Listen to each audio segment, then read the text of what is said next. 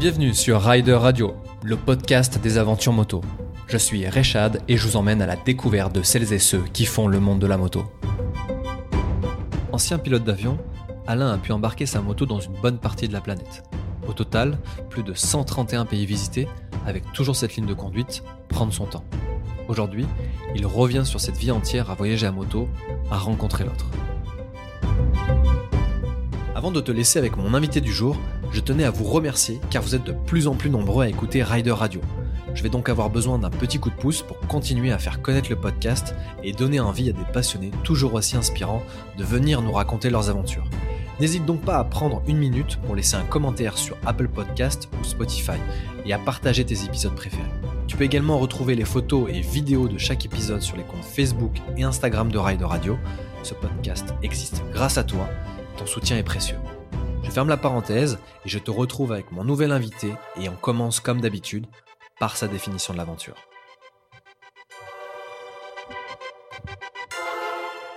Haha, la question à 100 balles. La définition de l'aventure. Alors, écoute mon ami, si on dit que l'aventure, d'après la définition théorique, c'est l'inconnu, je dirais que malheureusement, l'inconnu diminue on connaît de plus en plus de choses, on, a les réseaux sociaux, on a tout ça, donc euh, je ne vais pas dire que l'aventure elle diminue, mais on n'a plus du tout cet inconnu qu'on avait dans, par exemple, bon, moi je roule depuis euh, depuis 69 à peu près, donc dans les années 75, 80, 85, si tu veux, on partait on savait pas trop euh, où on allait. On n'avait pas de GPS, on n'avait pas de trucs comme ça. Euh, on avait des cartes qui étaient complètement euh, fausses ou pourries. Voilà, il y avait il y avait plein de choses qu'on n'avait pas appréhendées à l'avance. Aujourd'hui, malheureusement, en ce qui concerne le voyage, et, et c'est pas simplement le voyage en moto, malheureusement, les gens euh, s'informent énormément. Par exemple, bon, moi je suis à Bali et je vois les touristes arriver. Qu'est-ce qu'ils ont fait? Ils ont passé six mois à regarder ce qu'il y avait d'intéressant à Bali. Ils ont été transportés par un avion. Ils n'ont même pas voyagé. Moi, j'appelle ça un transport. Et à Bali, ils veulent venir confirmer ce qu'ils ont vu sur Internet. Donc, ça pose un problème. Ça pose un problème. Je suis pas ni pour ni contre, mais c'est une évolution de la société. Donc, euh, en moto, c'est un peu pareil je vois le, voyage qu'on a fait avec Barbara, donc de, Saint-Tropez à Bali, euh, je lui ai interdit d'aller sur les réseaux sociaux. Je lui dit, je veux pas que tu y ailles. D'une part, il y a des vidéos où il y a beaucoup de gens qui se vantent, donc euh, ils vont te foutre la trouille en disant que c'est vachement difficile, euh, tout ça. Et tu vas perdre cette innocence, en fait, de, de comment est le pays, de qui tu vas voir, de tout ça. Donc ça a été une de mes priorités pour en revenir à l'aventure, on peut rien y faire, c'est comme ça, c'est de moins en moins. Mais par exemple, je te pose une question. Imagine un pays où tu n'as jamais vu une photo. T'as pas envie d'y aller, toi? C'est le premier truc que j'aurais envie de faire, ouais. Absolument. Et voilà. Et euh, moi, par exemple, la première fois que je suis allé en Angola, j'avais jamais vu une photo d'Angola. Et ça, bon, ça te donne, je vais pas dire l'adrénaline, mais un peu de l'adrénaline. Alors maintenant, puisqu'on parle d'aventure, pour moi, il y a une aventure qui est bien plus intéressante quelque part, bien qu'on puisse pas les comparer, c'est l'aventure humaine. Parce que l'homme, si tu veux, c'est une histoire, l'humain, la femme, l'homme, l'enfant, c'est une histoire, c'est une bibliothèque dont j'ai envie de lire les livres. voilà. Donc l'aventure humaine, elle, elle est, elle est toujours là elle existera toujours. Parce que les humains, ils évoluent en plus. Ils ont un passé, ils ont un présent, ils s'imaginent un futur. Je sais pas, par exemple, le mariage, c'est une sacrée aventure humaine. Avoir un enfant, c'est une aventure humaine. Oh, rencontrer, un gamin sur le bord de la route qui est pas du tout de ta civilisation, t'as envie d'en savoir plus. Et tu es surpris parce que même avec Internet, tu l'as jamais vu celui-là, tu l'as jamais posé de questions. Donc, voilà. Et donc, si tu veux, moi, le sens de mes voyages, c'est l'aventure, je dirais mécanique, moto, tout ça, parce qu'elle existe encore un peu. mais surtout cette aventure humaine. Voilà. Et c'est euh, relativement intéressant de dissocier, euh, de dissocier les deux. Et je te rejoins forcément. Euh, c'est vrai que on est assez gavé d'informations. C'est même d'ailleurs tentant parfois pour se rassurer aussi parfois. Mais, mais dans un sens, ne pas trop s'informer permet justement bah, de se faire surprendre et, d'aller vers l'inconnu. Et puis, et puis bah, c'est rassurant aussi qu'on puisse quand même continuer à la vivre par l'aventure humaine. Est-ce que, alors si je parle d'un point de vue personnel, c'est vrai qu'on retient plus les rencontres que parfois bah, certains paysages, etc.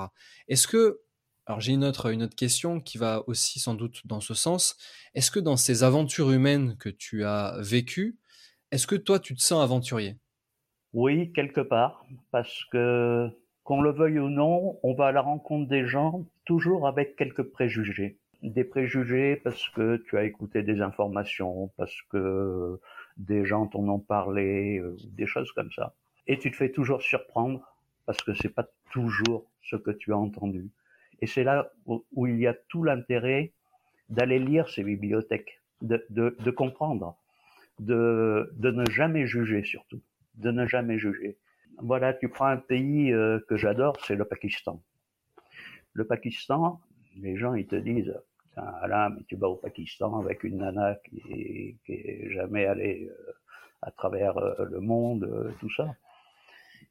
Et finalement, tu t'aperçois que le Pakistan, il y a deux Pakistans. Il y a le Pakistan quand tu es pakistanais. Celui-là, je ne peux pas le juger, je ne suis pas pakistanais. Il a ses règles, il a ses lois et tout. Je ne peux pas. Et, de toute façon, je n'ai pas le droit de le juger. Mais tu as le Pakistan quand tu es touriste. Et là, tu es le roi de la terre. Parce que leur accueil est fantastique. On peut dire que, je sais pas, oui, c'est une aventure, mais toujours ce côté euh, d'aventure humaine et en fait, la moto a permis de nous transporter pour, euh, voilà. Tu, sais, euh, plusieurs fois au bord de la route, il y a des gens qui me disent, mais qu'est-ce que tu es venu faire ici? Et je leur réponds, bah, je suis venu te voir. Et ça les surprend. Et c'est vrai. Et c'est la bonne réponse, c'est la bonne réponse. donc j'ai peut-être fait 6000 euh, bornes, mais pour le voir. Et eh oui, Voilà, c'est ça. Quel est pour toi la, part de, la moto dans ces, dans ces voyages. Euh, alors, tu as parlé de déplacement, de venir voir l'autre, euh, mais pourquoi moto? Parce que tu pourrais éventuellement le faire euh, autrement. Ben, le faire autrement, c'est pas évident. Alors, pour ça, il faut que je fasse un petit retour en arrière. depuis l'âge de six mois, j'ai été élevé à Madagascar. Hein. Mes parents étaient là-bas. Et j'ai vécu à Madagascar. j'ai la double nationalité d'ailleurs jusqu'à mes 16 ans, donc dans les grands espaces. Voilà. Et déjà, euh, à connaître des gens qui n'étaient pas de ma civilisation. Et je suis devenu, on va pas dire à 100% malgache, mais enfin, voilà. Donc, il y avait ça. La deuxième chose, mon premier métier, j'étais pilote. J'ai donné 25 ans de ma vie à l'aviation. J'ai à peu près 17 000 heures de vol, notamment en Afrique. J'ai énormément volé en Afrique. Et déjà, j'avais ce besoin, donc, euh, alors j'étais fasciné par euh, de voir que de, je sais pas moi, 50 tonnes pouvaient tenir en l'air, donc pour moi, il fallait que ça, il y avait de la magie là-dedans. Il y a, donc il y avait cette magie de l'aviation, il y avait la magie de la mécanique, il y avait enfin tout ça. Si tu veux, très tôt, euh, j'ai eu cet appel de, de voyager, de visiter, mais sans m'encombrer d'une carrosserie. Parce qu'en fait, quand tu es dans une voiture, tu, tu, as toujours une vitre, tu as toujours euh, quelque chose, tu n'es pas en direct avec la personne. Euh, tu sens moins les éléments, tu sens pas la pluie, tu sens pas la chaleur, tu sens, voilà, ou, ou différemment. Et, et, la moto, ben, j'ai toujours été fasciné par la moto, de voir qu'avec un petit bout de ferraille euh, qui fait 100 kg, 150 kg, ben, tu peux faire le tour du monde. Quoi. Ma première, mon premier road trip, euh, c'est à l'âge de 16 ans, en Solex, où je suis parti de Toulon jusqu'en Sicile en Solex. pendant deux mois. Et, et, cette grande fierté et ce grand étonnement, parce qu'à l'époque, il n'y avait pas l'Europe, donc il fallait montrer son passeport. Donc j'ai passé une douane en Solex. C'était fantastique. C'est sans doute mon, mon plus beau road trip malgré les, les 131 pays que j'ai visités, tu vois. Ah, tu, reviens à, l'essence même du, euh, voyage euh, simple euh, et, avec pas grand chose. Et c'est marrant que tu, dises que c'est celui que tu retiens le plus, malgré le fait que tu aies voyagé partout dans le monde. C'est cette première, ce premier road trip qui, qui t'a beaucoup marqué finalement. Ah oui, énormément. Énormément parce qu'en fait, il m'a montré qu'avec trois fois rien, un Solex 3800, hein, avec trois fois rien, on pouvait aller finalement n'importe où et que le monde était gentil, que les gens étaient gentils et étaient accueillants. Voilà. Donc ça a été euh, une très grande ouverture d'esprit pour moi. Je n'ai jamais eu peur finalement. Jamais eu peur. Qu'est-ce qui nous donne cette peur finalement de ne euh, pas aller euh, et de prendre une moto éventuellement euh, simple, pas très chère, euh, et, aller, aller voir les autres ou passer les frontières. C'est quoi aujourd'hui les, peurs qui nous empêchent de faire ça? Oh, Je ne crois pas que ça soit lié spécialement à la moto. Je crois que la peur, elle est inconsciemment communiquée par les gens qui nous aiment. Ta maman qui te dit fais attention.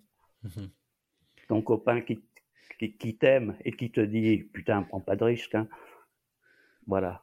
Je ne crois pas que ça vienne spécialement de nous. Alors peut-être qu'il y a des caractères hein, comme ça aussi. Mais je crois que cette, euh, cette petite angoisse, elle est plus communiquée de l'extérieur qu'on ne l'a à l'intérieur, il me semble.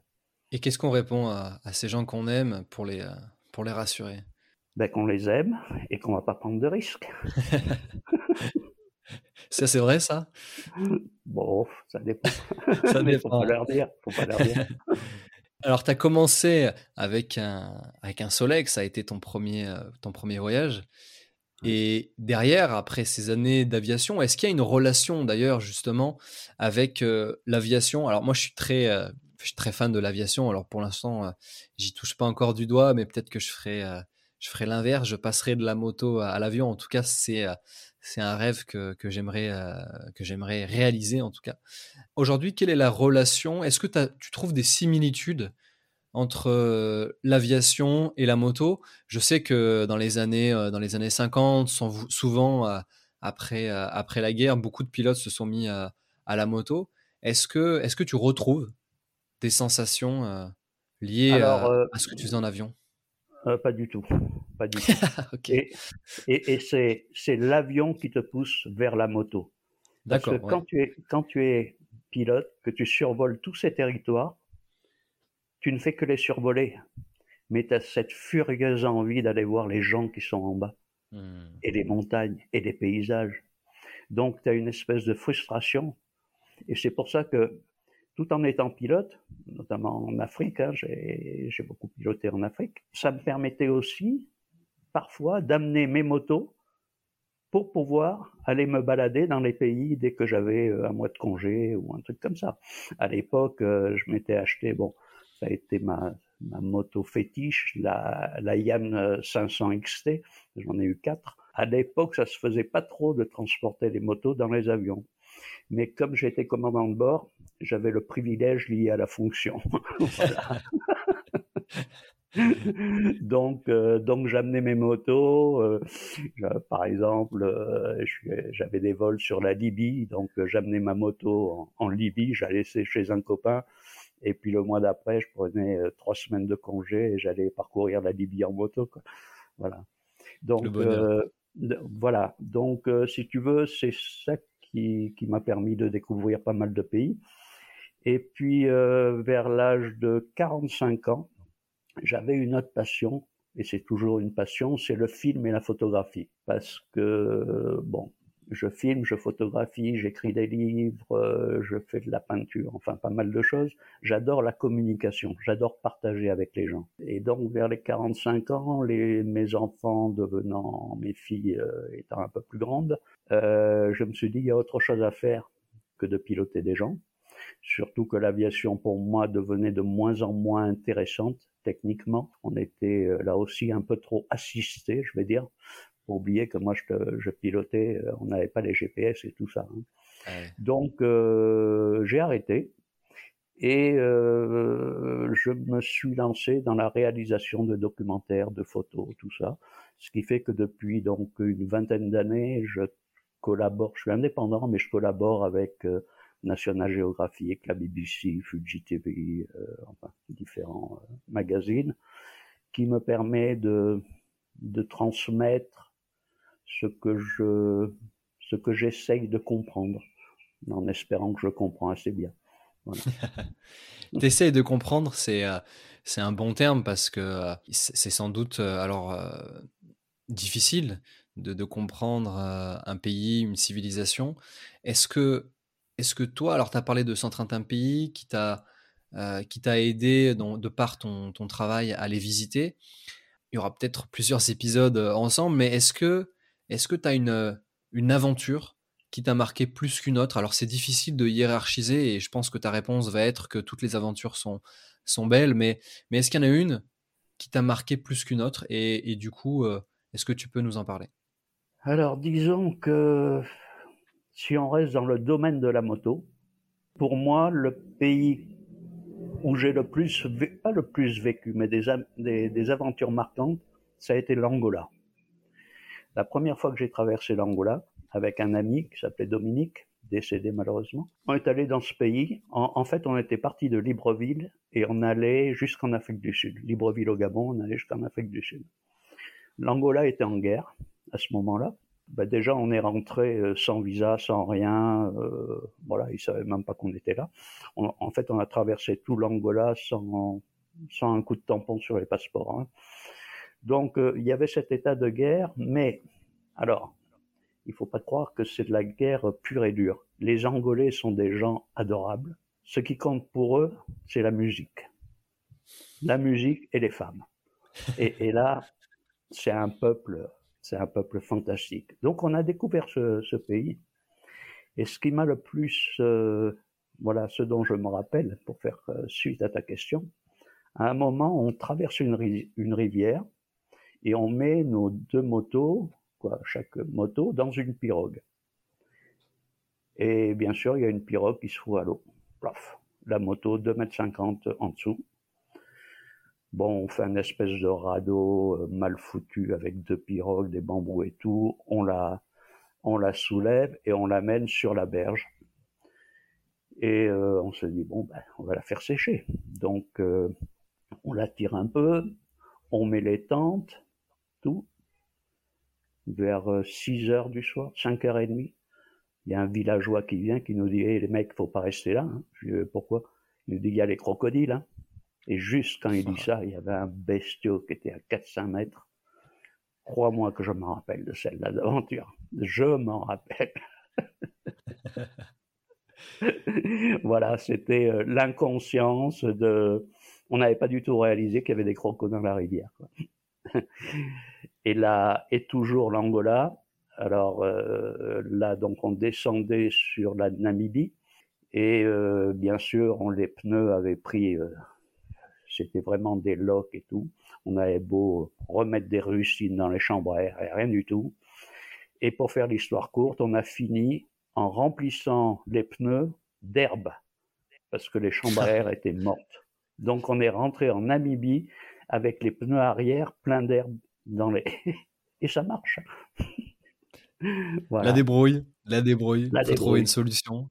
Par contre, après, euh, si tu as des pays qui te marquent, mais qui te marquent différemment, euh, tu prends un pays comme le Soudan, un pays comme le Soudan où là, euh, là c'est moins joyeux parce que bon, les gens gagnent un dollar par jour, mais ils ont une Kalachnikov à la main, hmm. donc tout peut arriver. Le prix d'une vie au Soudan est de l'ordre de 8 centimes d'euros, c'est-à-dire le prix d'une balle. Quoi. Ah donc euh, là, il faut faire attention. Est-ce que euh, dans, dans, ces pays que tu as, que as visités, alors là, je t'ai parlé de, de pays qui t'a marqué le, le plus, et, dans une aventure, on, on, est amené à dire qu'il y a une partie de galère qui, a, qui, est amenée. Alors souvent, quand on parle de galère, c'est c'est dans le bon sens du terme. En général, quand on en parle, c'est qu'elle s'est bien passée et on est, c'est toujours un plaisir de la raconter. Est-ce que j'imagine dans, ces, dans tous ces voyages-là, tu as dû vivre des galères Est-ce que tu est as une anecdote à ce, à ce sujet-là? Disons que j'ai une, une galère humaine, oui qui m'a énormément marqué. Je tournais du côté du, Kazakhstan, j'étais seul, et je rencontre un, un jeune Allemand. Et bon, on n'avait pas trop d'argent. On était à quoi? 80 bornes d'Almaty à peu près. Et euh, il me dit, eh demain, il y a ma copine qui arrive à Almaty, euh, donc euh, je partirai un peu plus tôt, puis on se retrouve à Almaty. Je dis, ouais, ok. Et effectivement, il se lève 6 heures par là, et il s'en va. Et il s'en va comme un fou pour pas être en retard. Et moi, je pars deux heures après, je tombe sur un accident. Il venait de se tuer en allant chercher ça. Oh et là, ça marque. Et là, ça marque. Mmh. Et, là, tu te dis, OK, la moto, c'est un moyen de transport, mais il faut faire attention. Mmh. On le dira jamais assez, mais il faut jamais prendre de risques. Mais, et puis même, tu vois, aujourd'hui où j'organise par exemple des, des trips en moto, souvent les gens me disent bon, on part à quelle heure demain? Je dis on part, à l'heure que vous voulez, mais sachez que je vous réveille deux heures avant. Il faut que vous soyez en forme. Je veux pas de départ à l'arrache, je veux pas de, de choses comme ça. Mmh. Et, et, ça, ce sont des, des, règles relativement simples, mais il y en a beaucoup qui les respectent pas. Et, et ça, à travers tes podcasts, il faudrait justement que que les gens prennent conscience que, ouais, que c'est un moyen de transport, donc euh, tout peut arriver. C'est forcément, euh, euh, bah, quand, tu disais que, les gens qui nous aiment nous, disent ça, oui, bien sûr, il y a, une part de, risque. Et, ce que je dis souvent, c'est garder de la marge. Ça veut dire que on peut aller au-delà de nos limites euh, bah, éventuellement sur un, un, circuit, sur, sur quelque chose de très, très sécurisé. Mais c'est vrai que quand on est en voyage, par tout ce que ça comporte, c'est-à-dire que euh, les secours vont pas arriver tout de suite, ça se trouve ils vont même pas arriver du tout. Donc il faut en effet garder de la marge. Ce que je dis aussi souvent, c'est que la moto dans les voyages, c'est un prétexte pour aller à la rencontre de quelqu'un, d'aller à la rencontre bien sûr de paysages uniques. Euh, et, donc, euh, le sport à moto, la vitesse, et, etc., le franchissement, enfin tout ce que tu veux en termes de discipline, eh ben, est plutôt destiné en effet à, des, endroits qui sont plutôt sécurisés. Et, là, en voyage, il faut, à mon avis, il faut garder de la marge pour être, pour être sûr et certain de ne pas se faire mal et de ne pas prendre de risques. Absolument, absolument. Et puis, euh, on n'est on pas à 15 minutes près, à une heure près. C'est pas ça le voyage on est, c'est pas une mission. Un voyage n'est pas une mission. Et là, je, parle du meilleur souvenir. Donc là, tu as parlé en effet d'un souvenir assez, euh, enfin très dur même. Pour toi, le meilleur souvenir que tu as vécu de, tous ces voyages? Ben, Il n'est pas, il est pas si vieux que ça. C'est le jour où on est arrivé à Bali avec Barbara. On venait de Saint-Tropez et j'avais réussi mon challenge de d'amener une femme de 53 ans qui n'avait pas d'expérience en moto et d'avoir traversé 25 pays, 42 500 kilomètres et de l'avoir amenée euh, saine et sauve à Bali. Quoi. Surtout qu'il y, a, y a sa famille qui nous attendait à Bali. Donc, euh, mission accomplie. Voilà. Ça, c'est une bonne, une bonne transition pour moi parce que euh, je voulais, euh, je voulais t'en parler. Je t'ai connu à travers euh, les photos que tu fais, mais aussi par un, ami commun avec, avec Pierrick que, que, je salue et que j'invite à, à, écouter sur, ah. sur Rider Radio. Et l'ami Pierrick. et puis, et puis aussi par cette aventure. Parce qu'en effet, quand on voit Saint-Tropez Bali à moto, forcément, euh, ça marque. Est-ce que tu peux euh, nous parler des, contours et pourquoi euh, faire ce, type de voyage? Pourquoi Barbara a voulu te suivre? Alors, il y aura peut-être l'occasion de, la rencontrer et, de faire un épisode aussi sur cette sur cette aventure avec elle. mais mais voilà, c'est ça que j'ai envie de savoir, c'est comment on se décide alors sans doute pas du jour au lendemain, mais, mais de, de partir de chez soi, de partir de France pour, pour se donner rendez-vous à Bali? Alors, euh, déjà, je suis pas parti de chez moi parce que moi j'habite Bali depuis une trentaine d'années. Hein. T'es rentré chez toi alors Je suis rentré chez moi. Je me suis dit je vais économiser de billets d'avion, donc je vais rentrer en moto. non, en fait, euh, bon, comme ça fait 30 ans que j'habite à Bali, euh, les allers-retours sur l'Europe et d'autres pays, euh, j'en ai fait pas mal. J'avais déjà tourné en, en Asie centrale, des choses comme ça, mais là je me suis dit tiens, allez, je vais me faire un, France-Indonésie, tranquille, solo. J'avais, euh, je connais bien Monsieur Lal, qui est le patron de Royal Enfield en Inde. Et il m'avait invité euh, à aller dans le Ladakh avec, euh, où il m'avait prêté justement une Himalayan. Donc je suis rentré en France. Je suis allé voir le premier concessionnaire à côté de chez moi. Je lui ai dit je voudrais une Himalayan. Il m'a dit oui d'accord. Euh, vous l'aurez dans trois semaines. Il me dit, vous allez vous promener? J'ai dit, oui, je rentre à Bali avec. Il m'a pas cru d'abord. et, et, finalement, euh, c'est devenu mon sponsor malgré tout, puisque du coup, on lui en a acheté deux. Donc euh, mm. voilà. Et euh, j'ai mon Himalayan. Je me dis bon, pour avoir des conditions météo correctes le long du truc, tout ça, euh, il y avait deux impératifs. Il fallait que je passe au, à la frontière chinoise pakistanaise avant le 15 septembre, parce qu'après il ferme. C'est enneigé, c'est terminé. D'accord. Donc je me suis dit, allez, je vais partir euh, début mars. Et puis euh, je me suis dit, bon, Saint-Tropez, ça fait rêver les Français. Bali, ça fait rêver les Indonésiens. Ah ben, je vais faire un Saint-Tropez-Bali. Voilà. Et donc, en rentrant, je rencontre Barbara. En fait, Barbara avait une galerie de, galerie d'art et euh, j'exposais mes toiles chez elle. On se connaissait pas du tout.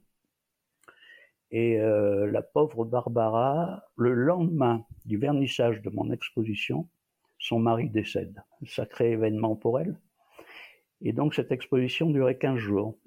Et peut-être une semaine après, elle vient me voir, complètement euh, défoncée, et elle me dit, Alain, tu m'as fait rêver avec ton voyage que tu vas faire. Est-ce que je peux venir avec toi? Waouh hmm. Et là, je lui ai dit, écoute, laisse-moi une semaine pour réfléchir. Je te dis pas oui maintenant.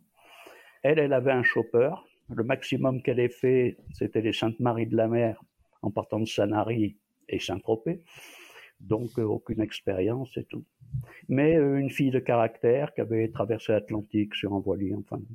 Et je lui dis, une semaine après, je lui dis, euh, ok, on part tous les deux, je t'amène, mais il y a quelques conditions. Première condition, tu achètes la même moto que moi. Deuxième condition, il faut que tu aies au moins 10 000 euros sur ton compte en banque, que si jamais tu as un problème, tu puisses rentrer avec ta moto, et moi je continue. Mmh. Et Troisième chose, c'est moi le patron. et elle me dit, OK, banco. Et donc, euh, une semaine après, on va revoir mon concessionnaire et on lui dit une deuxième Himalayan, s'il te plaît. Il me dit, mais que vous les collectionnez? Non, finalement, elles vont toutes les deux à Bali. Et là, il nous a pris au sérieux. Donc, euh, pour moi, c'était là aussi, si tu veux, une aventure humaine. J'avais un challenge.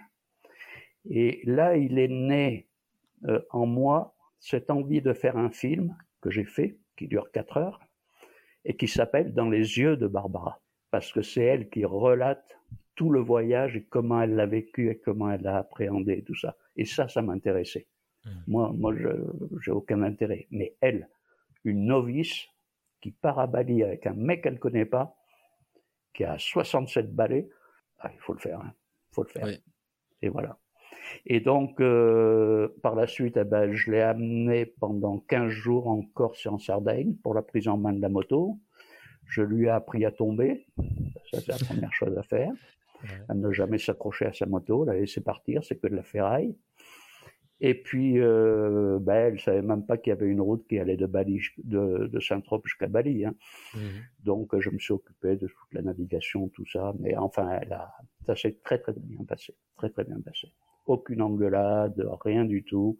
Elle m'a entièrement fait confiance.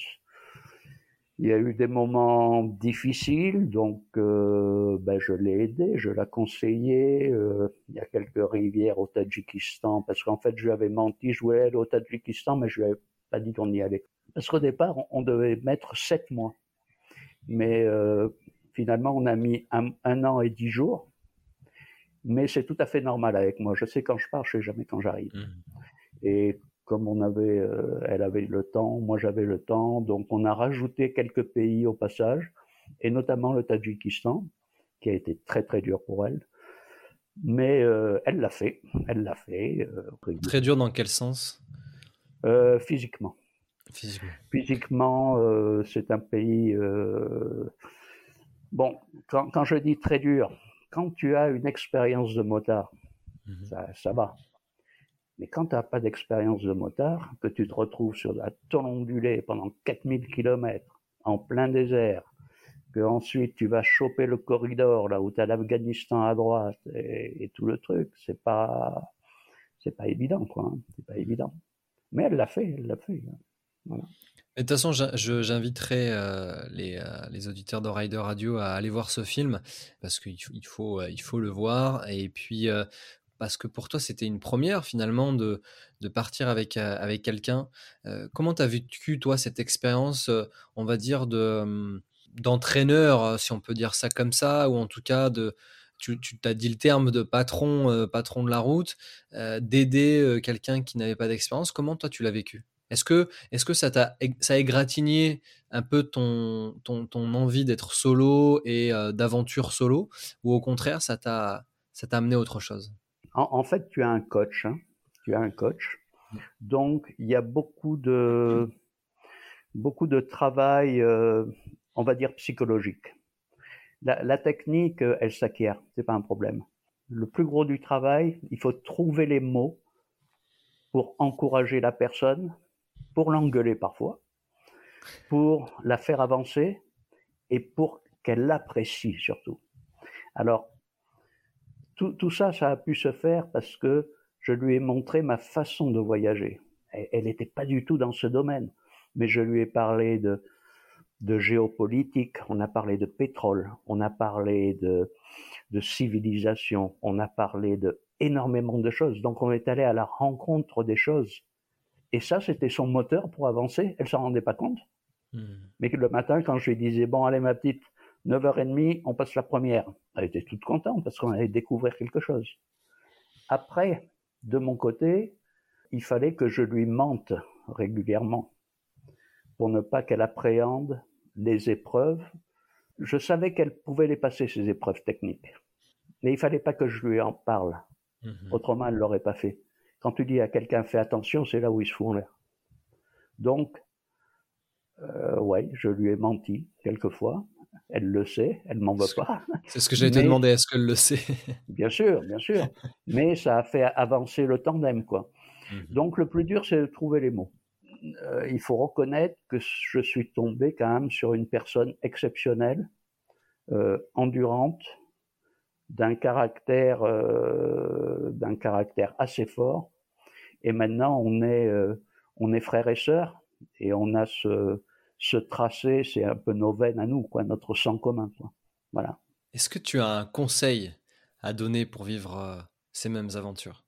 À quelqu'un qui a ses envies, ses rêves, mais qui, euh, par, euh, les, peurs qu'on a de, bah, de nos amis, de notre famille, voire des médias, et, et autrement, d'aller d'aller faire, faire ce type d'aventure Qu'est-ce qu'on pourrait dire à quelqu'un qui veut vivre ces, mêmes aventures?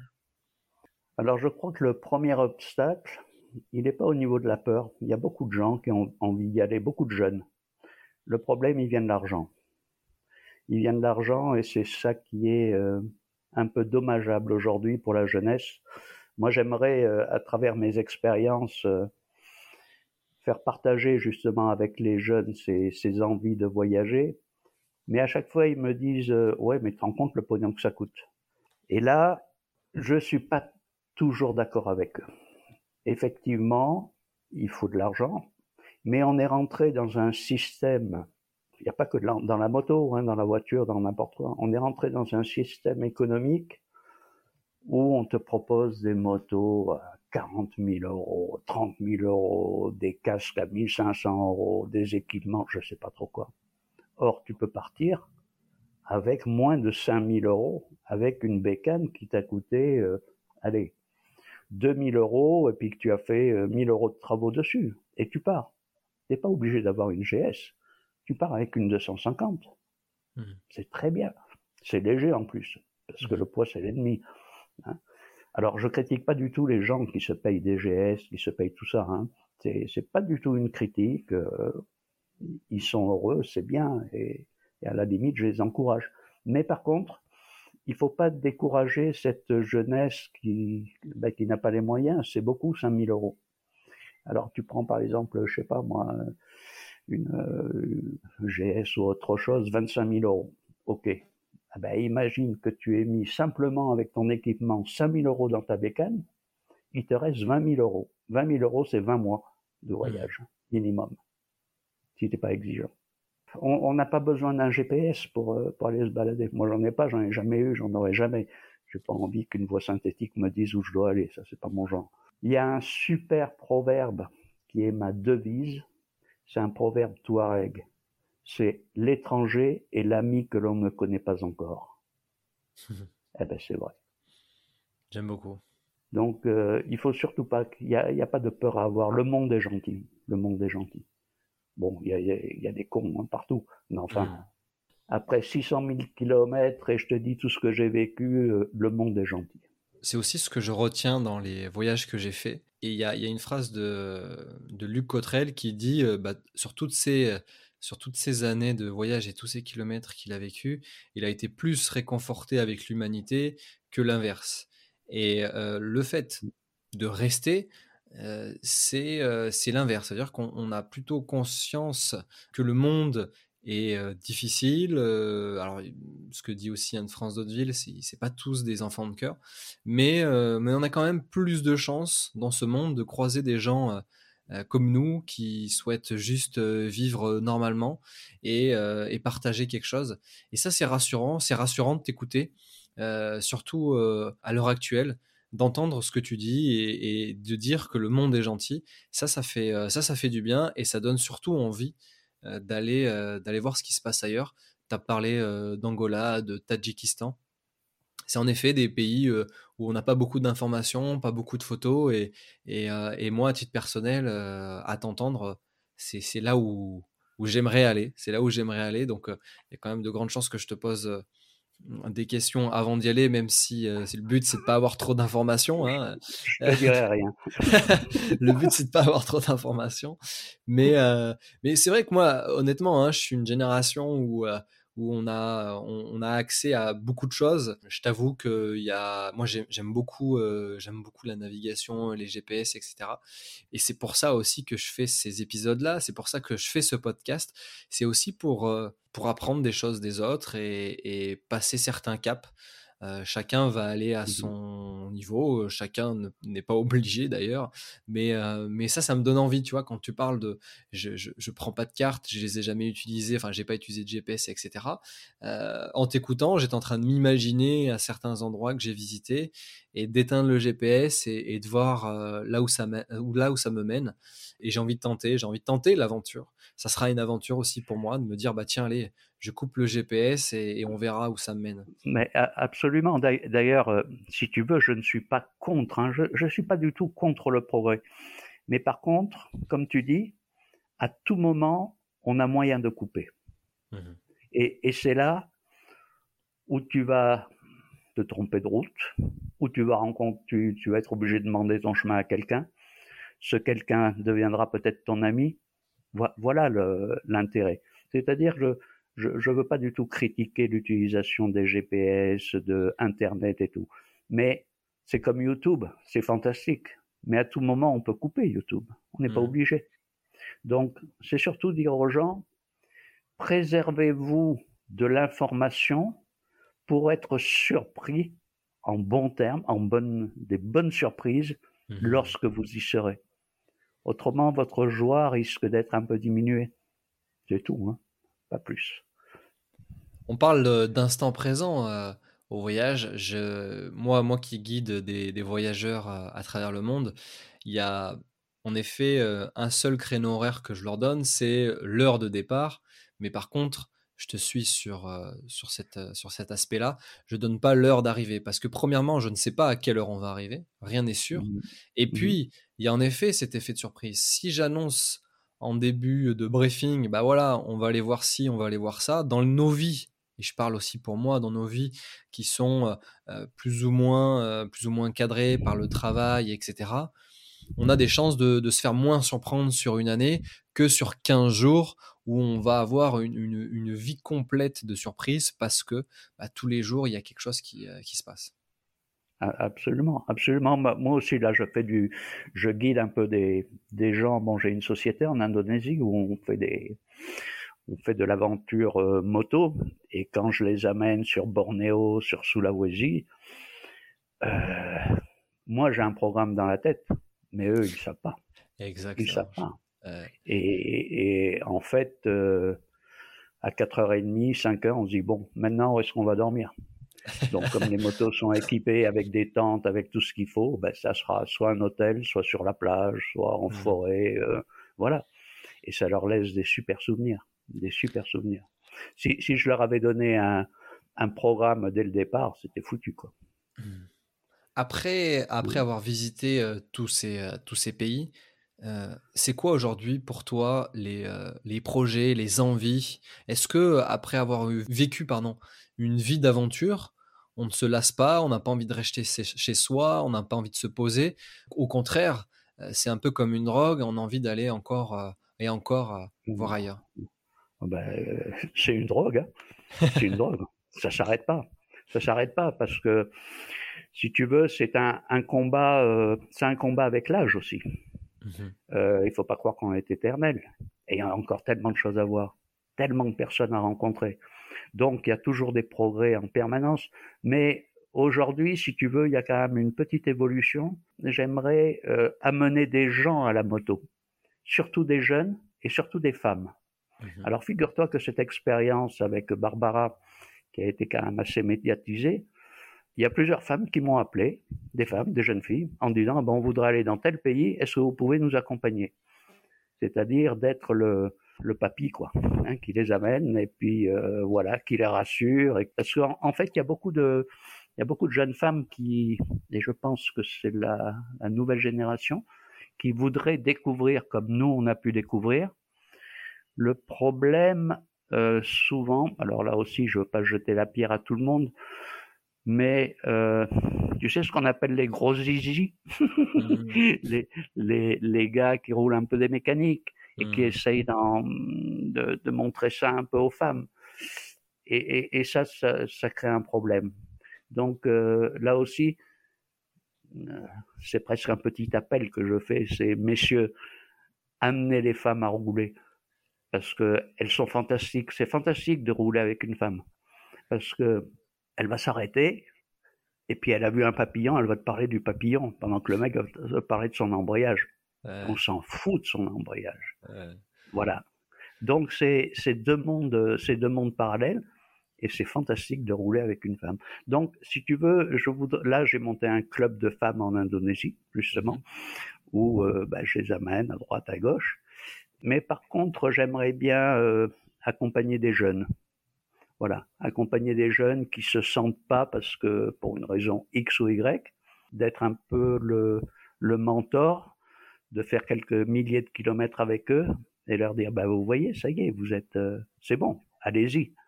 C'est de la même façon que quand j'étais pilote j'étais pilote instructeur commandant de bord. J'entraînais des j'entraînais les commandants de bord.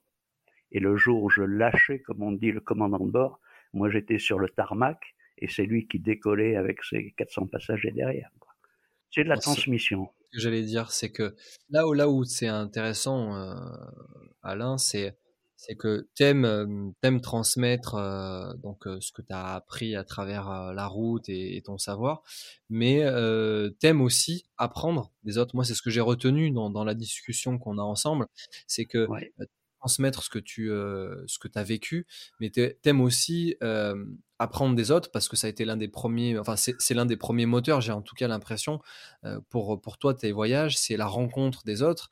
Et forcément, la rencontre des autres, c'est un apprentissage aussi.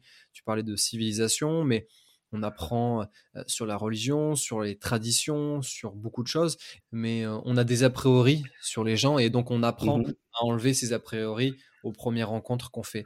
Et moi, j'aime beaucoup, j'aime beaucoup cette idée de, déconstruire les, préjugés. Moi, je suis originaire de, l'Inde et, et forcément euh, en France, ben, on est amené à déconstruire certains préjugés sur, sur tel ou tel euh, type de, civilisation, etc. Et quand on est euh, à l'étranger, ben, on, se sent, on, se sent, on se sent vivant.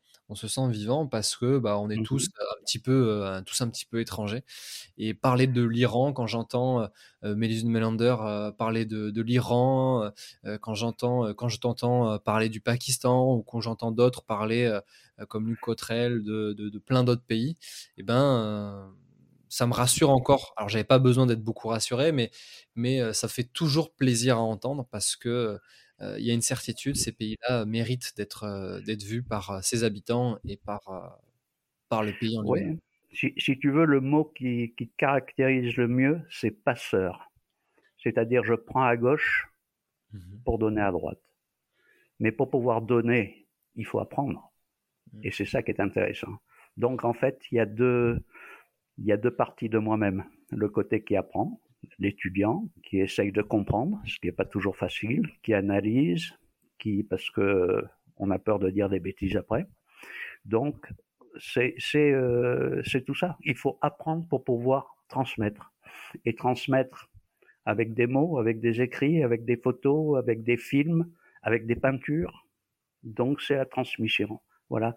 Je je suis pas quelqu'un qui qui retient l'information. Pas du tout. Tu parlais de, de photographie que tu aimais faire des films, de des, photos. Est-ce que la moto est un, bon moyen de, de, vivre, de vivre des événements pour la photo?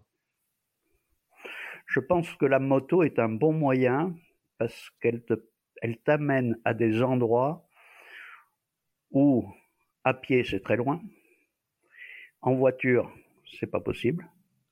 Donc si tu as une moto légère, tu as accède à des endroits qui sont fantastiques, et là tu vas découvrir encore autre chose.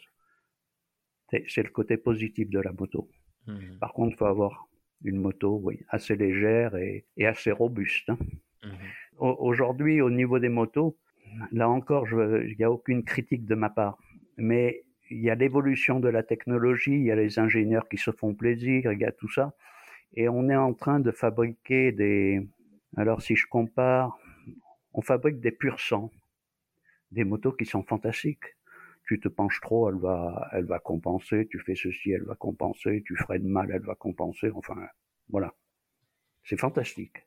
Euh, surtout de venu de la part d'un pilote, tu vois. Je, trouve ça, du point de vue technologique, fantastique. Ce sont vraiment des purs sang.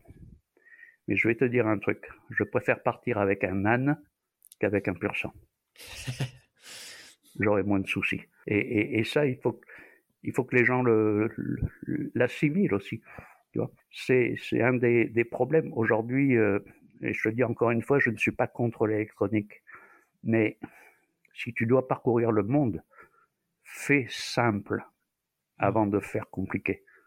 Il y a déjà assez de soucis, fais simple. Mmh. Voilà.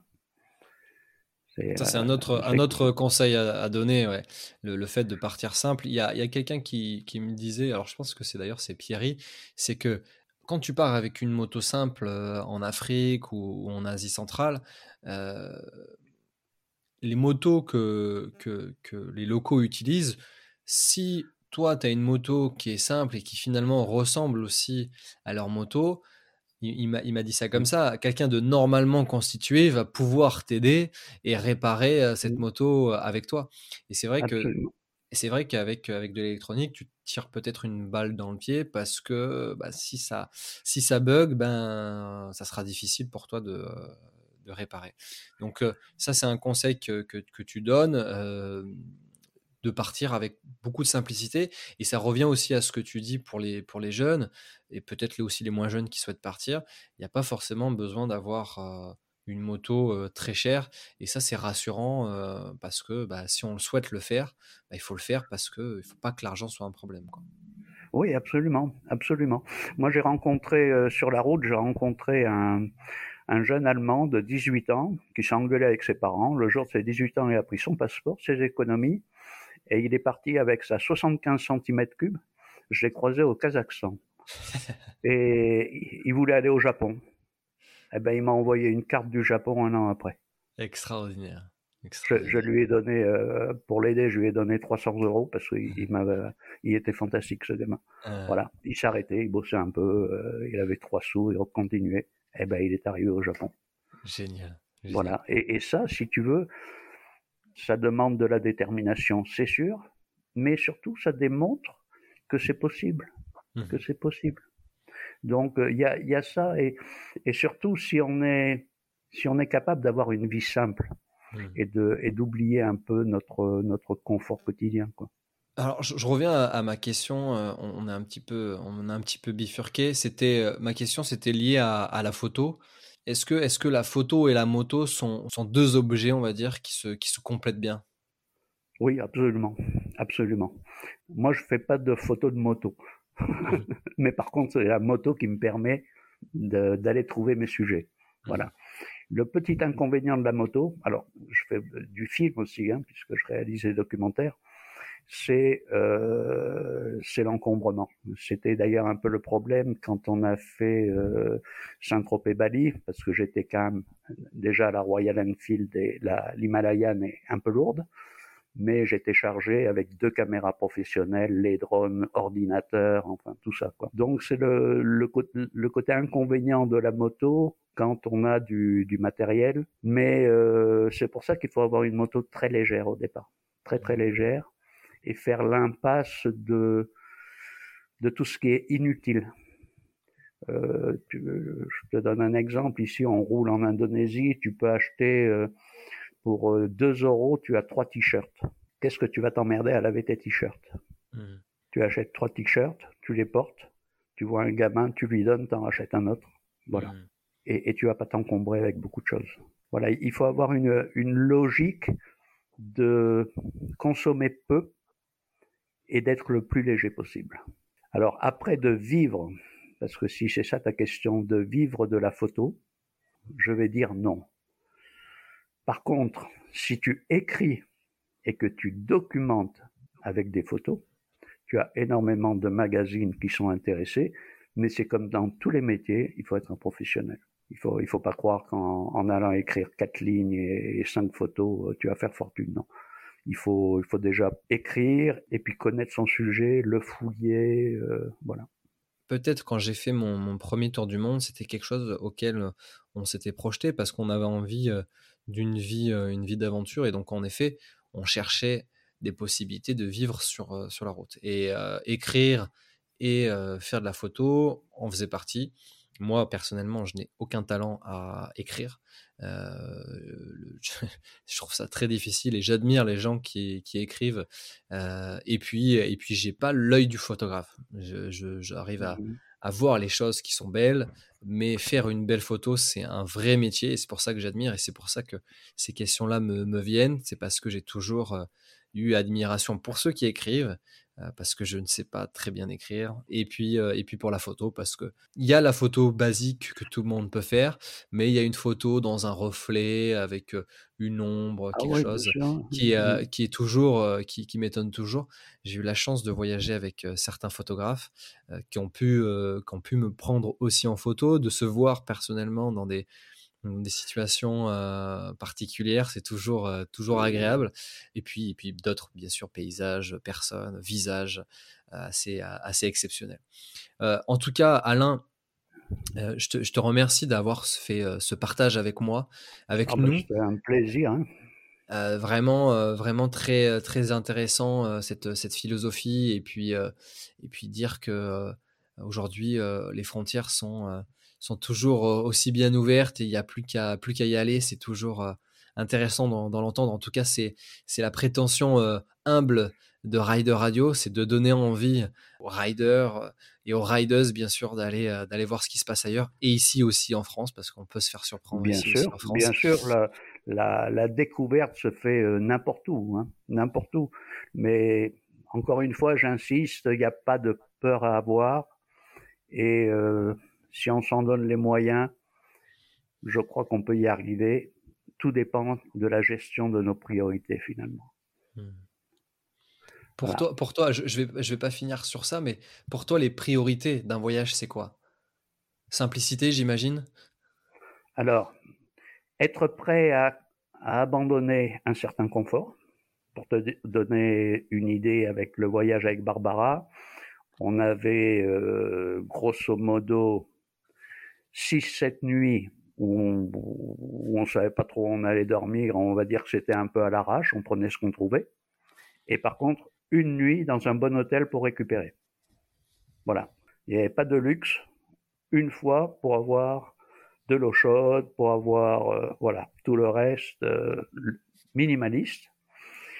La, la, deuxième chose, c'est je pense pas que ça vaille le coup lorsqu'on est jeune et qu'on n'a pas encore fait sa vie professionnelle de mettre beaucoup d'argent dans un dans un véhicule motorisé, dans une, une moto. Je crois qu'il faut rester dans la fourchette basse. On peut rêver des beaux modèles, mais c'est pas ça qui fera qui fera la différence. Voilà, c'est le, les deux principales choses. Et surtout les filles, allez-y. Hein. Merci Alain, merci, euh, merci encore pour ce, pour ce partage. J'ai pris beaucoup de plaisir à, t'écouter. Et, euh, et, moi, je te dis à bientôt. Euh, tu es dans une destination que j'aime beaucoup, Bali et l'Indonésie de manière générale. J'ai eu la chance d'aller un peu là où peu de monde vont, même si ça change un peu bien sûr, à, à Sumbava, que j'ai euh, que j'ai beaucoup euh, beaucoup aimé, et, euh, et, ça serait avec grand plaisir de, de retourner sur sur l'Indonésie et, eh ben, passer, si tu viens, bon tu fais signe. Si ah bah là, fais a... signe, je te parle plus. il y, a de grandes chances que je te fasse signe. Il y a de grandes chances. Merci à toi. À bientôt. Ciao. À bientôt. Merci pour votre écoute. C'est tout pour aujourd'hui. C'était Rechad pour Rider Radio. Je vous dis à dans deux semaines pour un nouvel épisode. D'ici là, si vous voulez en savoir plus sur cet épisode, vous pouvez retrouver les photos et autres infos sur la page Facebook et Instagram de Rider Radio. N'hésitez pas à nous donner de la force en nous mettant 5 étoiles et à partager ce podcast. À bientôt et n'oubliez pas, le voyage n'a pas de frontières.